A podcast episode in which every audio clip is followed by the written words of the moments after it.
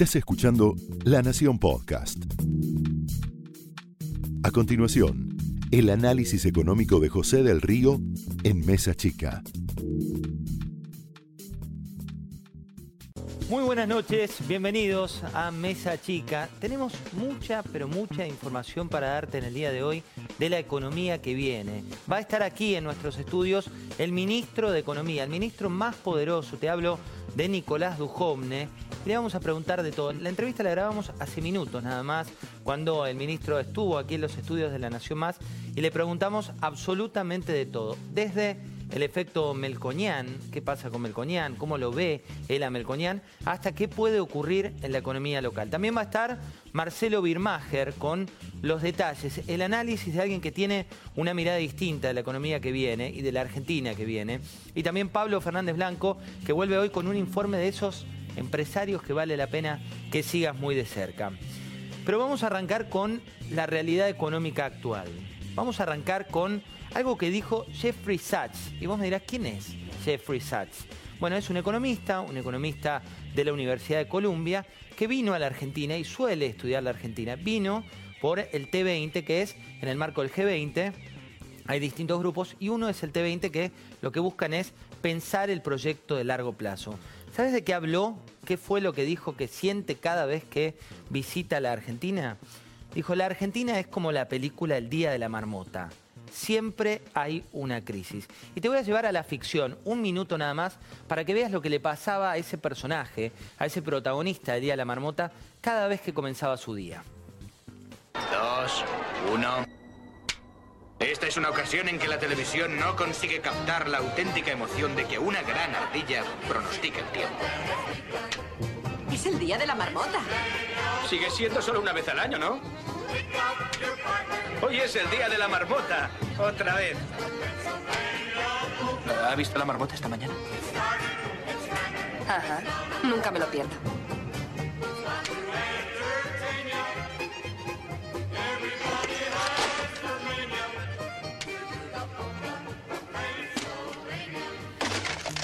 Arranca una y otra vez la economía, arranca una y otra vez la temática de la que hablamos en nuestro país.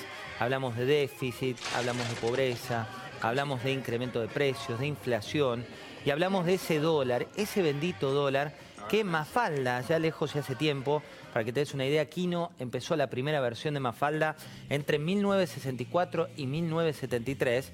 Y acá la tenés, ¿eh? con Yo era así, ya voy a decir, el país estaba en crisis ya voy por acá y sigo oyendo decir que el país está en crisis, la crisis tendrá hormonas de crecimiento como para llegar a dónde, decía el gran Quino, entre 1964 y 1973.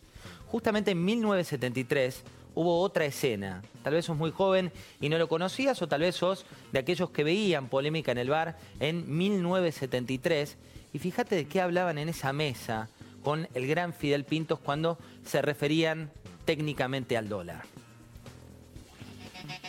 ¿Y usted qué opina de esto del oro y del dólar? Entiendo que no es tan complejo. Ustedes eh, conocen Wall Street. Sí, sí, Wall Street. Sí, ¿Qué Wall- tiene que ver Wall Street con la Wall-? Wall Street, como la cotización, lógicamente, eh, se hace en Wall Street. Entonces, usted tiene una línea acá que le dice el dólar 1.100 dólares.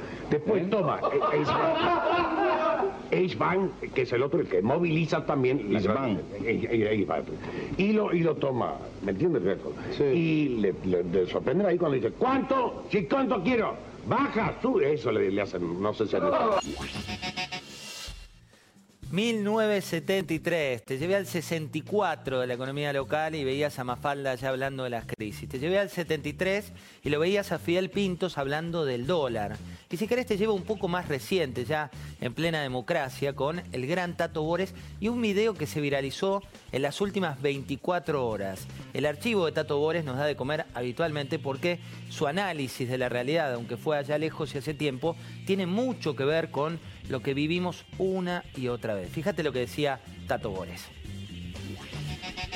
Nosotros le pasamos el rastrillo al país. Lo dejamos sin un mango. No queda un austral para remedio. No se emite. La gente no tiene guita para comprar dólares, el dólar baja. Digo, espere a ver si entendí bien. Ustedes con los impuestos a la tarifa, los tarifazos, guadañan todas las moscas, la gente se queda sin guita. No compran dólares, el dólar va a estar.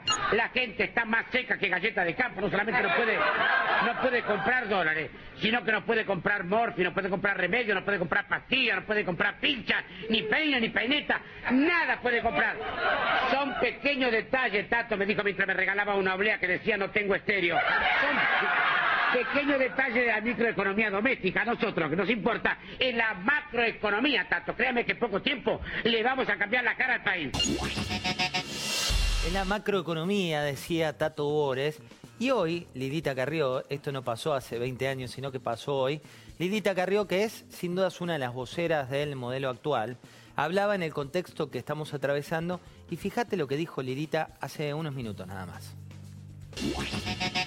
Vamos a entrar en los meses más difíciles eh, de la historia de la nación, pero sin que fueran los meses parecidos a otros cataclismos que nosotros que somos más grandes hemos vivido, como fue el del caso de Herman González durante Menem. Tampoco es el caso del 2001, que también lo vivimos porque no cobramos. Creo que vamos a vivir estos momentos, pero lo importante es que vamos a salir y que no se repita nunca más. Es decir, que tengamos 50 o 100 años de estabilidad económica. Para eso vamos a un cambio radical del modelo económico. Vamos a un cambio del modelo, a un cambio radical del modelo económico.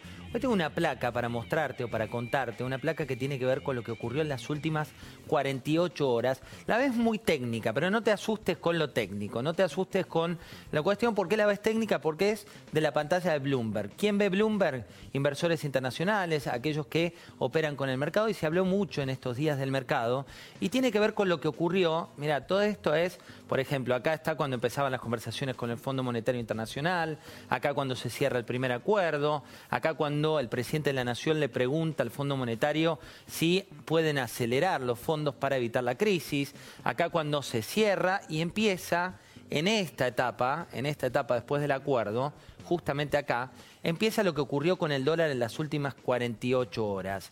El título, particularmente que lo tenés ahí en inglés, lo que dice es en un año muy, muy raro, muy complejo para la economía local, se dio una cuestión que te lleva a 2003. ¿Y cuál es la cuestión que te lleva a 2003? Que en solo 48 horas, en 48 horas, el peso tuvo la mayor suba en 48 horas desde 2003. Se apreció, es decir, que el dólar perdió terreno frente al peso en dos días un 9%.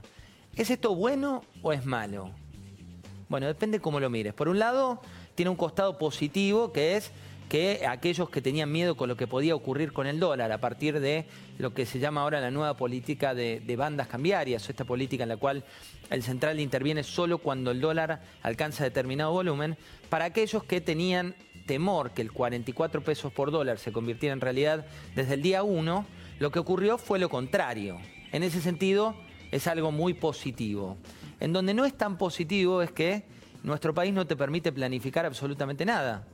Digo, ¿cuál es la cotización lógica del dólar? ¿Es la del 9% menos que tenía el peso hace 48 horas? ¿Es 40? ¿Es 44? Esto es lo que tiene como gran desafío Guido Salleris. Guido Salleris, que es el nuevo titular del Banco Central, que en una entrevista con La Nación el domingo decía este título, fíjate, el título tiene que ver con Ni loco compraría dólares hoy. La verdad que no se equivocó respecto a lo que ocurrió con esta cotización que ves ahí que finalmente está en 39,6. Pero sí hay que tener en cuenta que el dólar y la relación entre el peso y el dólar, si bien tiene una flotación como espera el gobierno actual, no debería tener saltos tan pronunciados. ¿Por qué? Porque si tenés una pyme, y tenés que importar determinados productos, no tenés idea cuál es la cotización actual del dólar. Lo que buscan el gobierno es tratar de estabilizar esa relación entre el peso y el dólar. Y ahora te voy a anticipar algo que si tenés propiedades, si tenés eh, algún inmueble en alquiler o si tenés una carnicería, por citarte otro rubro de comercio muy distinto, te va a sorprender. Te voy a llevar una entrevista a Leandro Cuccioli, el titular de la FIP, Fíjate la primera pregunta que le hacíamos. En la cadena agroalimentaria, la construcción, el mercado inmobiliario, servicios profesionales, todas esas son industrias que tenemos en la mira, alquileres urbanos, vamos a en el momento impulsar para que haya más trazabilidad del alquiler urbano, porque Sinceramente es una industria que hoy por hoy tiene un alto grado de evasión y nosotros lo sabemos. Muchas veces esos contratos no están o si están los contratos no lo vemos tributando en la cuenta, digamos, o en, la declaración jurada del eh, dueño que debería estar declarando que tiene ese ingreso. Entonces es cruzar datos. Cruzar datos. Tal vez no lo conoces tanto porque el titular de la FIP es bastante bajo perfil, o lo conoces por el video que te, te mostramos en su momento en Mesa Chica. Pero hay varias medidas de la FIP que están por surgir varias medidas que te van a sorprender en los próximos días. Una que te sorprendió sin dudas tiene que ver con esta que afecta solo a los viajeros del exterior que pueden traer ahora una computadora, una tableta o un celular. Hay otra que está vinculada con la cadena de carnicerías, que es uno de los rubros que están mirando con mayor detenimiento y que van a mirar otros comercios también en lo que llaman la trazabilidad. ¿Qué es trazabilidad? Desde que un producto sale de la fábrica hasta que llega a tu comercio, hay infinidad de instancias.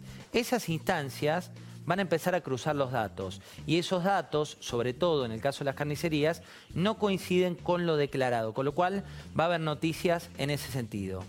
Otro de los temas que se evalúa es el tema de los viajeros y lo que puedes gastar en el exterior. Acá no es una medida que va a tomar solo la FIP, sino que es una discusión mayor. La franquicia que hoy tienen los argentinos es de 300 dólares para los mayores de edad y de 150 dólares para los que son menores. ¿A cuánto se evalúa llevarla? Se evalúa a 500 dólares, pero te repito, no es una medida que solo pueda tomar la FIP. ¿Y por qué te hablaba de alquileres? Te hablaba de alquileres porque los alquileres se estima una nueva regulación, pero no para los que alquilan, sino para los que tienen propiedades. ¿Qué se está analizando? Que aquellos propietarios que tienen inmuebles y declaraciones que no coinciden con la realidad, digamos, de sus ingresos, empiecen a cruzar los datos. Mírate este tape que tengo para mostrarte. Nosotros estamos firmando con distintas autoridades tributarias para que cada vez tenemos más información de los argentinos donde tienen la plata en el exterior y que estén tributando en la Argentina. Yo no tengo problema donde tengan el dinero. mi gran preocupación es que estén tributando en Argentina lo que tienen que tributar. Y eso avanza, te diría, en forma irremediable. El día de la marmota, la Argentina en la economía de la marmota. El día que terminemos de hablar de todos estos problemas recurrentes y lleguemos a una solución, ese día vamos a hablar de otra economía. Esto fue el análisis económico de José del Río en Mesa Chica, un podcast exclusivo de La Nación. Escucha todos los programas de La Nación Podcast en www.lanacion.com.ar. Suscríbete para no perderte ningún episodio. Estamos en Spotify, Apple Podcast, Google Podcast y en tu reproductor de podcast favorito. Seguí escuchando La Nación Podcast.